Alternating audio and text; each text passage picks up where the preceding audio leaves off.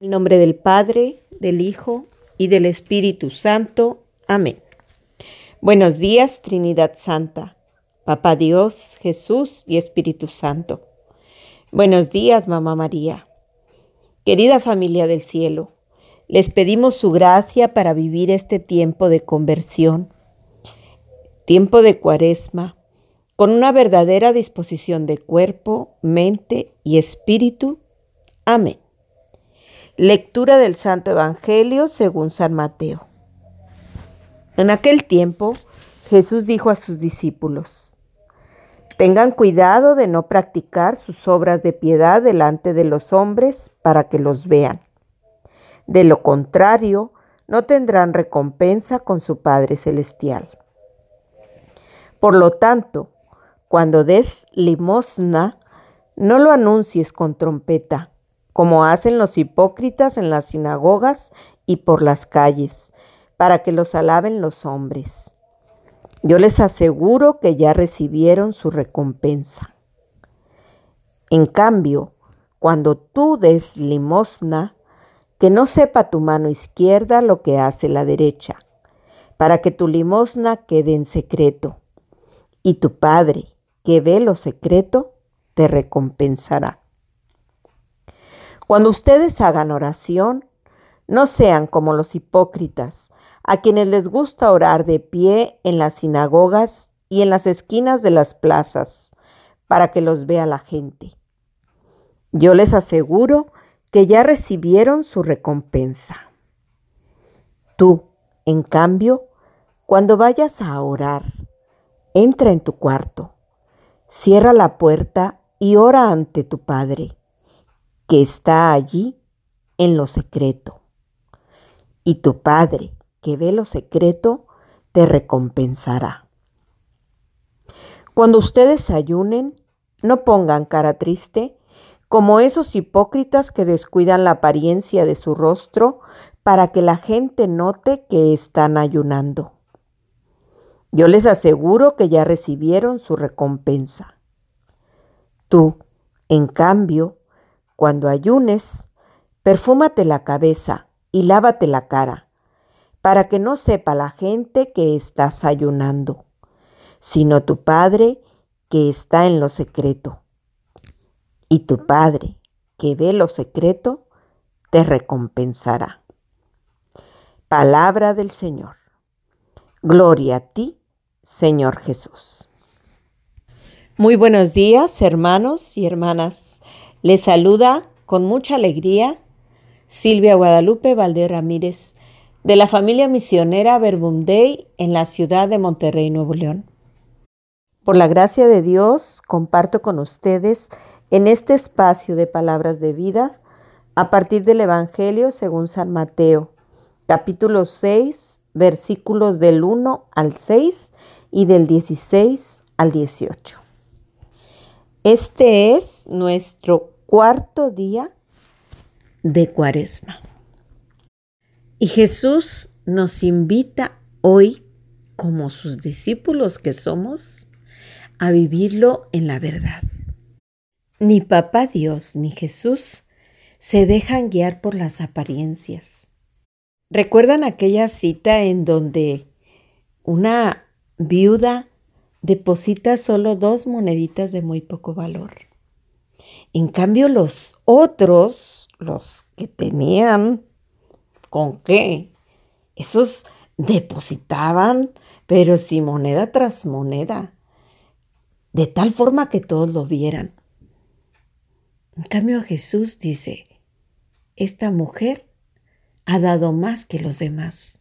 Bueno, a eso nos invita a que demos lo que tengamos, pero que no lo publiquemos, que no andemos presumiendo de esa ayuda que damos. Porque cuando tú das para que los otros lo vean, obtienes una recompensa. Muchos dirán que eres muy generoso, pero esa recompensa es pasajera, es momentánea. Y esa recompensa no te la va a dar Dios, te la están dando los hombres. Por eso dice bien claro, ya obtuvieron su recompensa. Quienes lo hacen para que los demás los vean. Si tú lo haces en secreto, a Dios le agrada, porque sabe que lo haces realmente porque te nace desde el corazón. Lo mismo cuando ayunas. No tienes por qué andar pregonando que estás ayunando, porque no se trata de cumplir, se trata de que tú ofrezcas ese sacrificio en solidaridad con los que carecen de alimento, con los que no tienen, o que lo ofrezcas por, por la salud de alguien, o que ofrezcas ese sacrificio de abstenerte de, de ese alimento por una necesidad muy grande, sea propia tuya o sea de, lo, de los demás. No es para que los demás digan, ah, qué cumplido es con lo que manda la iglesia. No se trata de eso. Igual cuando oremos, oremos en lo secreto. pidámosle a Dios, a nuestro Padre, o hablemosle de todo aquello que necesitamos, de todo aquello que quisiéramos que Él sanara en nuestro corazón, pero hagámoslo en lo secreto, porque es así como a Él le gusta, que solo este diálogo quede entre tú y Él, que es tu Padre. Que solo quede entre las dos personas involucradas. De verdad, cuando lo hacemos para que los demás lo noten, se pierde el sentido.